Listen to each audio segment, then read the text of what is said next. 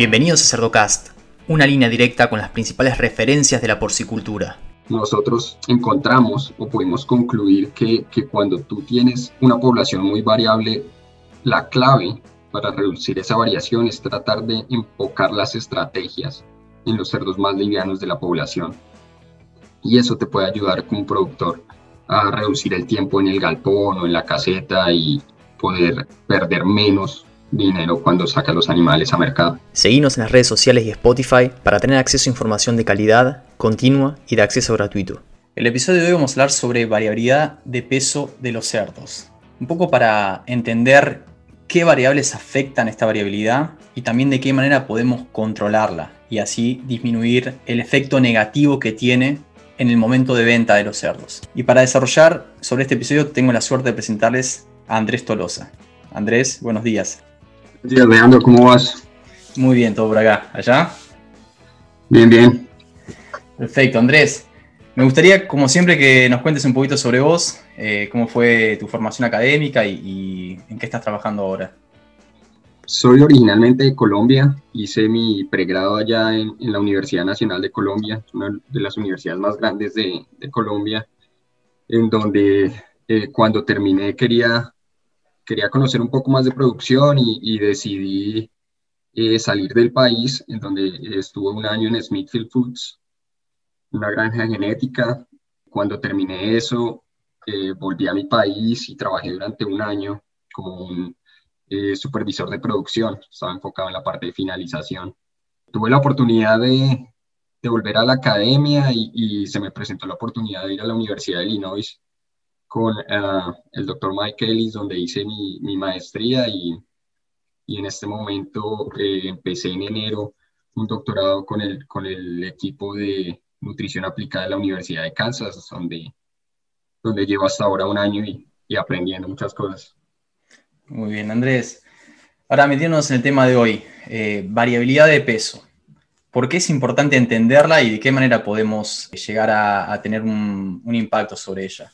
Pues primero que todo, variabilidad eh, es una palabra muy abstracta, pero básicamente el enfoque que que se le da es que es una forma de medir la dispersión de una población respecto a su, a su media o a su promedio. Entonces, eh, siempre ha sido un interés en la industria, pero es, es en cierto modo como una caja negra, como que la gente no la entiende, es difícil de manejar, es difícil de medir.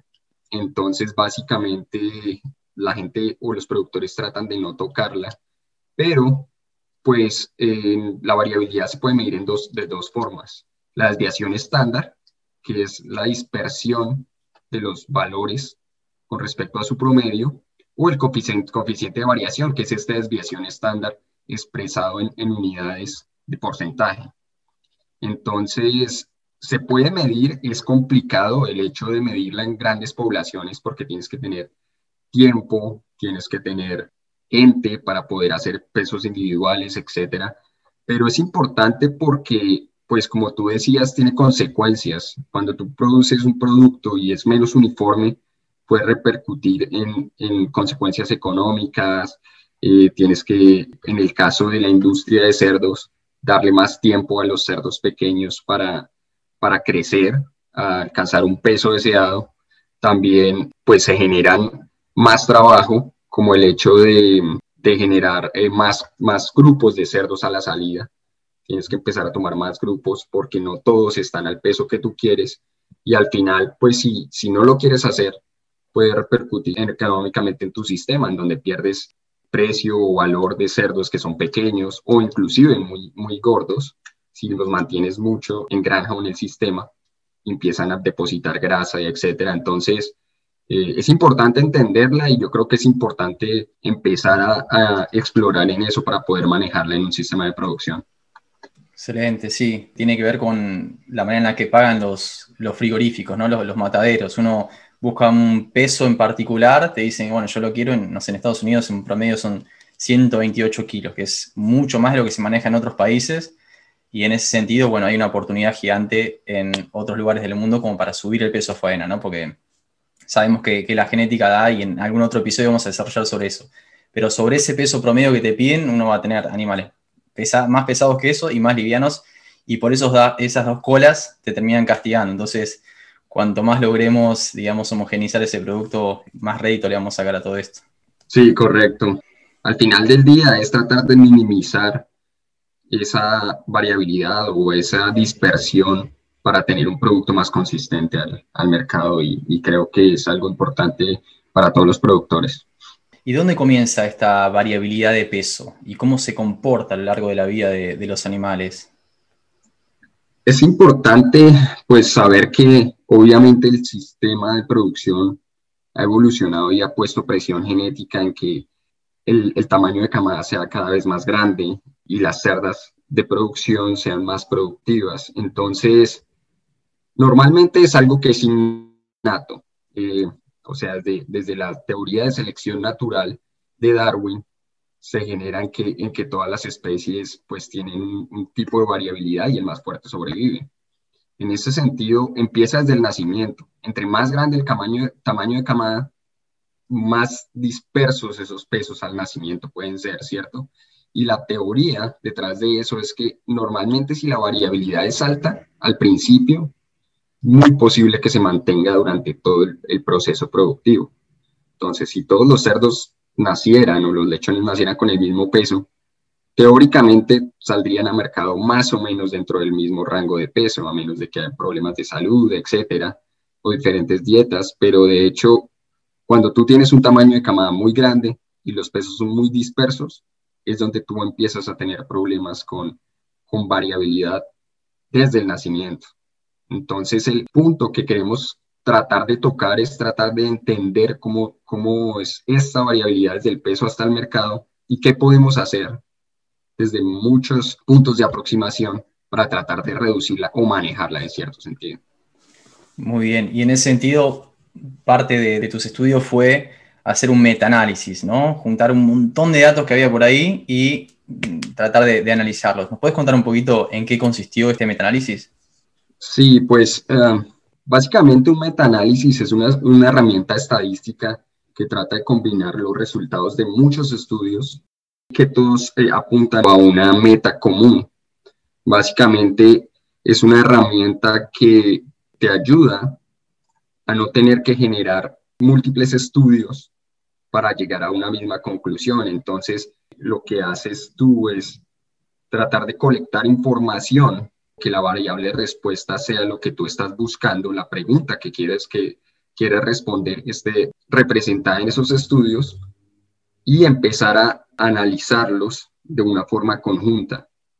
De esa manera reduces el hecho de tener que hacer 50 estudios donde durante 10, 15, 20 años más gente lo ha hecho y puedes eh, utilizarlos para llegar a una conclusión. Entonces, es una herramienta que que es muy utilizada en la parte médica por el costo de los estudios, pero se ha implementado mucho en la, en la parte de nutrición animal o de producción animal por el hecho de que puede reducir el número de, de estudios, el número de, de personas que, que necesitan eh, investigar sobre eso, el número de animales, etcétera. Entonces, eso básicamente es un metaanálisis y eso fue lo que tratamos de hacer.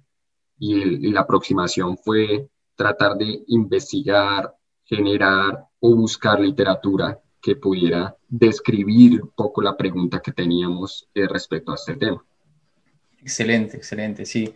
Y a ver, y quiero destacar la, importancia de esto, ¿no? Porque, como vos comentaste, cuando uno hace un, estudio de este tipo, hace falta realizar pesajes individuales en los animales y en este tema en particular, llevarlo desde nacimiento a venta es un montón de trabajo.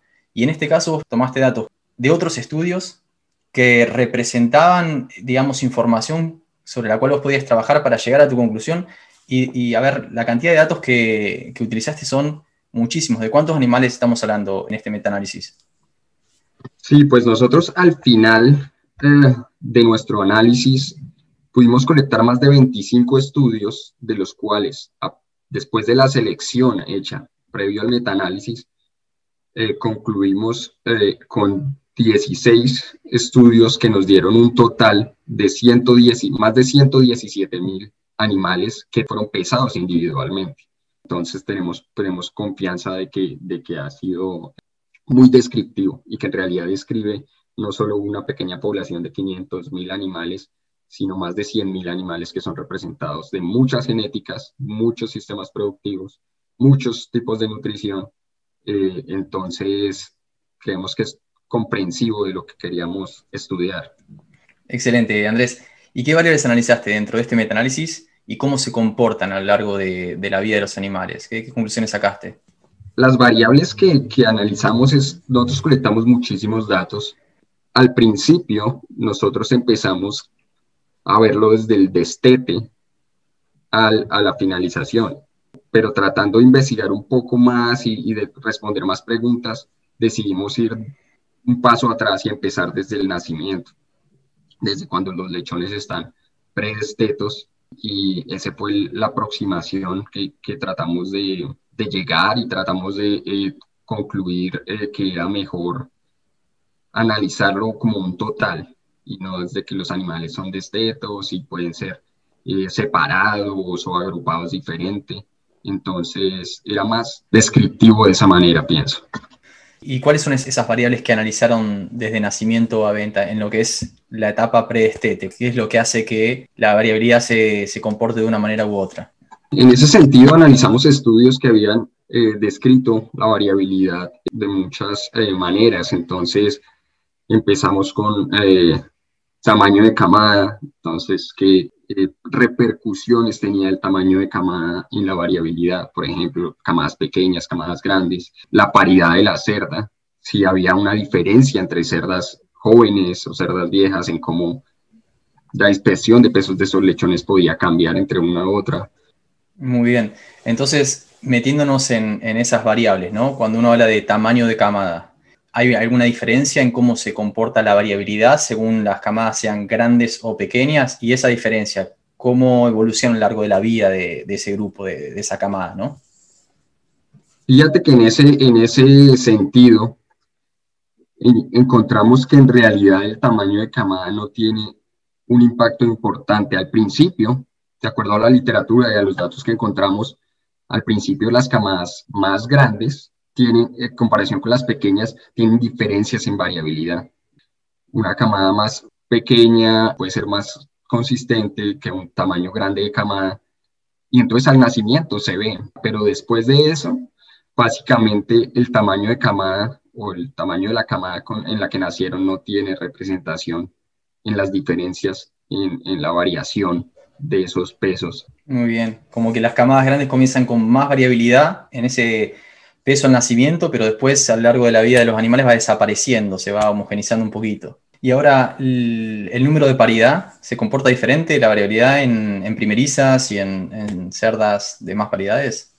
Eh, esa, es una buena pregunta y nosotros eh, obviamente teníamos, teníamos la misma pregunta aquí en el grupo y ese es otro de los puntos que nosotros encontramos que no tiene una influencia en la variabilidad de pesos al final. SOTI en el 2017 hizo un estudio en donde analizó los pesos individuales dependiendo de la paridad de la, paridad de la cerda eh, madre. Y, efectivamente al principio, al nacimiento, y de hecho eh, antes del destete se ve la variación eh, de, de, pesos en los cerdos, pero después de eso, cuando se trasladan del destete a otras fases productivas, esa variación no, no es mantenida y, en realidad desaparece esas diferencias en variación cuando tú lo miras desde el punto de vista de la paridad de la cerda madre. Y esas diferencias estamos hablando de que cerdas primerizas tienen menor, digamos, desvío, ¿no?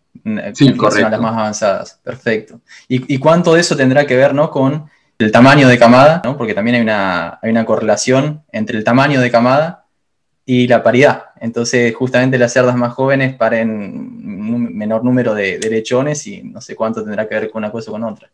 Correcto. Pues sí, y, en ese sentido, eh, no sé si hay información respecto a eso, pero tienes toda la razón, está totalmente correlacionado el hecho de que eh, la paridad de la cerda influencia el, el número de lechones que, que, la cerda pare. Entonces, tiene, puede tener repercusiones en la variabilidad, pero nosotros no encontramos en realidad un, efecto significativo en esas dos variables que pudiera influenciar la variación en pesos final del eh, o al final del ciclo productivo. Muy bien. Y ahora estas dos variables que acabamos de, tocar, tanto tamaño de camada como eh, paridad, no hay mucho que, se pueda hacer, ¿no? Pero nos vamos a meter en, dos variables más que de repente sí se puede desde el manejo hacer algo diferente y es edad de estete y la posibilidad de hacer un, encalostramiento eh, secuencial. ¿Qué es lo que vieron respecto a estas dos variables? Correcto. Eh, hay varios estudios que miran el encalostramiento secuencial, pero pocos de esos miden variabilidad o variación o lo reportan. Hay un estudio muy interesante que fue hecho de hecho, aquí en la Universidad de Kansas, Douglas y el doctor Steve Dritz hicieron este estudio en donde, en donde midieron eso. Y hay tres tipos de, de aproximaciones o tres tipos de tratamientos. Y es que en una eh, camada sacas a los grandes por dos horas y los devuelves. En otra, sacas a los grandes por, los por dos horas, a los más pesados por dos horas, los devuelves y sacas a los pequeños por dos horas. O eh, no, no, hacerles nada, no hacerle nada a la camada, entonces dejarlos como son. Eh, hay diferencias en variabilidad, de hecho, desde el nacimiento hasta el destete, en donde básicamente se ve como ayudando un poquito a los cerdos pequeños, se puede influenciar el hecho de que, de que esos cerdos crezcan un poco más. Y en realidad lo que principalmente concluyó ese experimento aquí fue el hecho de que cuando se midieron la cantidad de cerdos que eran más pesados de 8 o 9 libras, cuando se ha, hecho ese encalostramiento secuencial en comparación con, camadas en donde no se les se había tocado, se habían dejado quietas, el número de cerdos que son más pesados de 8 a 9 libras era más alto cuando se hacía ese encalostramiento que camadas en donde no se, no se habían eh, hecho ese encalostramiento. Entonces, básicamente la variabilidad en teoría se reduce, no se encontraron respuestas significativas en variabilidad, pero cuando tú miras el peso de los cerdos pequeños o el peso total de esa camada cuando se hizo ese encalostramiento, se ve que eh, los cerdos pueden ser un poco más pesados al destete cuando haces ese tipo de procedimientos. Se está ayudando un poquito a, los livianitos a que crezcan un poquito más y, ahí se, se, homogeniza un poquito más todo. Correcto, correcto, porque como tú sabes, pues reducir la competencia, dejarles un poco más de tiempo a los cerdos pequeños de consumir calostro. Eh, ese, ese encalostramiento secuencial fue hecho durante las primeras 24 horas después del nacimiento y se ayudó un poquito a que esos cerdos pequeños aumentaran su peso y fueran, fueran más pesados al destete. El otro punto que tocabas, eh, Leandro, era eh, la del destete. Y fíjate que ese fue uno de los factores más influenciales en el mantener eh, una respuesta significativa en reducir la variación desde el destete hasta el mercado. Fue uno de los factores que que tienen mucha influencia y entonces, de hecho, eh, estuvimos evaluando edades de destete desde, desde 16, 15 días hasta 28 días, como, como es hecho en, en Europa, y efectivamente eh, esa variación fue significativa y se mantiene hasta el mercado. Entonces, es un punto importante que, que los productores tienen que entender y tal vez eso nos, nos representa el hecho de que los cerdos están un poco más maduros, nutricionalmente, fisiológicamente, y, el hecho de que sean más pesados al destete puede ayudar, que eso, puede ayudar a que esos cerdos eh, crezcan un poco más eh, homogéneos. Sí, sí, sí. Y lo que es seguro, y a ver, es que aumentando el destete tienen un mejor comienzo en la recría, ¿no? Luego el destete como que tienen, están mejor adaptados y demás, y, y, de repente no se aumenta tanto esa variabilidad en los primeros días, donde tenés cerdos que ya comienzan bien, y cerdos que hay, dedican o, requieren un cuidado especial y demás, y ahí quizás aumenta la variabilidad.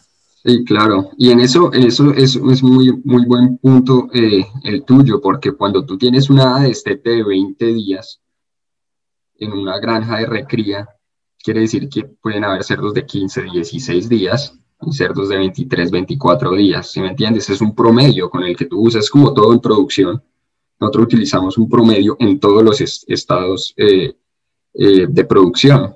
de la recría, el mercado, tú tratas de alcanzar un promedio de peso en todo el ciclo productivo y efectivamente cuando tú tienes cerdos de 28 días, puede ser que los cerdos más pequeños o más, más jóvenes sean 24 o 25 días, pero no son 15 o 16. Entonces la madurez de ese animal eh, puede tener un, eh, resultado significativo en la variabilidad de pesos o la homogeneidad del grupo al, al mercado. Muy bien, muy bien, Andrés. Y ahora pasando a la etapa post-destete, ¿qué variables pueden llegar a afectar esa, variabilidad de peso y, de qué manera las podríamos llegar a manejar? Sí, pues la primera es la que acabamos de, mencionar, eh, Leandro, y es que está influenciada obviamente de la edad del destete. Pero otro de los, de los factores que encontramos que es muy significativo y que tiene mucha importancia en este sentido es eh, primero la complejidad en la dieta. Entonces, cuando a cerdos pequeños se les da una dieta un poco más compleja, con más lactosa, menos torta de soya, tú eh, les das un poco de oportunidad a esos eh, animales que tengan una nutrición más específica para que eh, pues crezcan un poco mejor. Entonces, en ese sentido, Roger Main hizo un estudio en el que analizó dietas que tenían más plasma y eh, suero para los lechones destetos en comparación con dietas normales y efectivamente lo que, lo que se encontró es que cuando se, se, se, les da la oportunidad a los cerdos de tener una dieta un poco más compleja, pueden crecer un poco mejor y pueden eh, reducir esa variabilidad en pesos al mercado. También la inclusión de grasa la inclusión de energía en cerdos pequeños es otro de los puntos importantes que hay que tener en cuenta, pues esa inclusión de grasa cuando se administra o se da a los cerdos más pequeños, más livianos del grupo, puede ayudarles a incrementar esos pesos y a llegar un poco, a llegar a esos, cercano a esos pesos de los cerdos que están en el promedio o a los cerdos más pesados de la población. Eh, entonces encontramos que esos son dos puntos importantes que, que pueden ayudar al productor a reducir esa, esa, dispersión de pesos.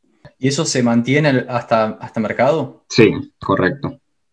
Y Andrés, en cuanto al manejo en lo que es recría y, y crecimiento, terminación, algo que podemos hacer desde lo que es densidad de animales, espacio de comedero, ¿qué es lo que vieron en, esas variables? Sí, eh, Leandro, eso es un muy buen punto y nosotros básicamente eh, encontramos un estudio que es hecho por López Berge en el 2018 que básicamente analizó eh, cómo el espacio que tenían disponible en el comedero podía influenciar el crecimiento y obviamente la variación eh, o la variabilidad, la dispersión de los pesos de los cerdos en, en, la cría, en la recría y en el, ya en el periodo de finalización. Entonces, pues él analizó más o menos dos, más de 260 animales fueron puestos en experimento y tenía dos densidades. 5,5 cerdos por, por espacio en el comedero y 2,2 cerdos por espacio en el comedero, unos pues eh, siendo más, un poco más libres y dejándoles más espacio en el comedero. Pero básicamente lo que él concluyó es que, es que la variación, la medición de variación, coeficiente de variación, solo se vio afectado en el, en el día 92 del experimento cuando él eh, empezó al destete. Pero lo, lo que él vio es que cuando los cerdos tienen más espacio disponible en el comedero, resultaron más pesados que los cerdos que fueron restringidos en el espacio del comedero. Entonces, básicamente, pues, ¿qué nos dice esto? Es un estudio con 200 animales, es un estudio que, posiblemente no tiene la cantidad de réplicas que tú quieres para encontrar una diferencia significativa en, diferencias pequeñas en variación, pero nos, nos enseña que cuando los cerdos tienen un poco más espacio en el comedero, pueden ingerir más alimento, pueden comer más, pueden en, condiciones productivas, pueden alcanzar más nutrientes ingeridos durante el crecimiento y fueron más pesados al final. Entonces, es una estrategia que puede ser utilizada cuando estás en, condiciones productivas en donde utilizas un poco más de espacio o menos espacio para cerdos que tú quieres que crezcan más o, etcétera. Muy bien, sí, y siempre analizarlo desde el punto de vista eh, económico, ¿no? Porque hay, hay muchas variables que podemos tocar acá. Encalzamiento secuencial de repente no, porque es, una, es manejo y si tenés la mano de obra necesaria, es algo que se puede hacer, pero edad del destete y después esto de espacio de comedero, mismo densidad de animales, son todas cosas que hay que analizarlas desde el punto de vista económico para ver si termina pagando las cuentas o no, ¿no? Claro, claro, correcto. Eso es eh, primordial porque tú puedes implementar estrategias que quieras, pero si estás perdiendo dinero, a veces no paga el tiempo eh, que, has, que has gastado en eso. Muy bien, ¿y los desafíos sanitarios cómo se comportan eh, respecto a la variabilidad de peso? Ese es un buen punto. Hay un estudio que fue hecho por eh, Cornelison y Patients en 2017, ah, en donde eh, tenían tres casetas y cada una de ellas tenía un desafío sanitario, una que era muy saludable, una que era un, medio desafío, sanitario y una que había sido expuesta eh, sanitariamente a altos patógenos. Y efectivamente cuando los cerdos están influenciados sanitariamente o, el bienestar en el, estado, en estado de salud de los cerdos es afectado altamente, eh, esos grupos de cerdos son muy dispersos, muy variables. Entonces, desde el destete hasta la finalización, eh, se encontraron diferencias en este tipo de poblaciones cuando los cerdos son comparados entre cerdos que son muy saludables o grupos de cerdos que son muy saludables en comparación con grupos de cerdos que, que están afectados sanitariamente. Entonces, el estado de salud de tu, de tu población de animales es, es importante, la sanidad de la granja y eso. Y efectivamente, en este estudio concluyó que los cerdos que están afectados sanitariamente o impactados sanitariamente de mayor manera terminaron permaneciendo más en la caseta para alcanzar pesos que deseaba el productor sin necesidad, pues obviamente, de caer en el, en el, en el desafío de tener que perder dinero por estos animales. Entonces, básicamente tú, como decíamos al principio, tú tienes que tomar decisiones y el hecho es de que si tienes espacio en tu sistema, puedes dejarlos ahí un poco más de tiempo y dejarlos alcanzar el peso que quieres. Pero si hay animales que vienen de, otro, eh, de otra granja y que ya están en camino, te ves, obligado a perder, a perder dinero y a, sacar los animales. Andrés, ¿y desde la alimentación hay algo que podamos hacer como para disminuir esa variabilidad? Sí, eh, Leandro, eh, pues como, ya dijimos, eh, primero es tratar de incrementar ese, esa carga nutricional o esos nutrientes como los, con los cerdos pequeños, incrementar grasa, dietas más complejas, más eh, lactosa, plasma, pero hay, unas, hay un tipo de estrategias que son más de manejo, como el hecho de alimentar los cerdos en cantidad de alimento y no en tiempo.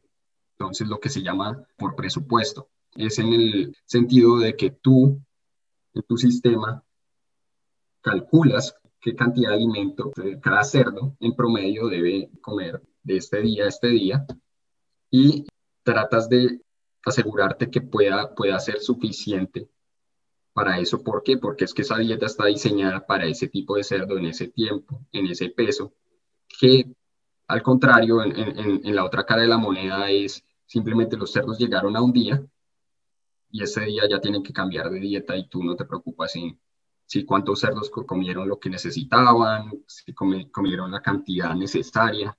Entonces, ese tipo de, de aproximaciones, de hecho, hay un estudio que fue hecho también por López Ver, pero en 2018, en donde él alimentó las poblaciones por tiempo y por cantidad de promedio de alimento ingerido por cada, por cada cerdo. Y lo que se concluyó es que cuando tú miras eh, mediciones de variabilidad, efectivamente eh, los cerdos que están en un programa específico, es decir, que tienen una específica cantidad de alimentos que consumen durante ese, tipo, ese tiempo de, de producción, esos cerdos eran menos variables o la dispersión de la población era menor.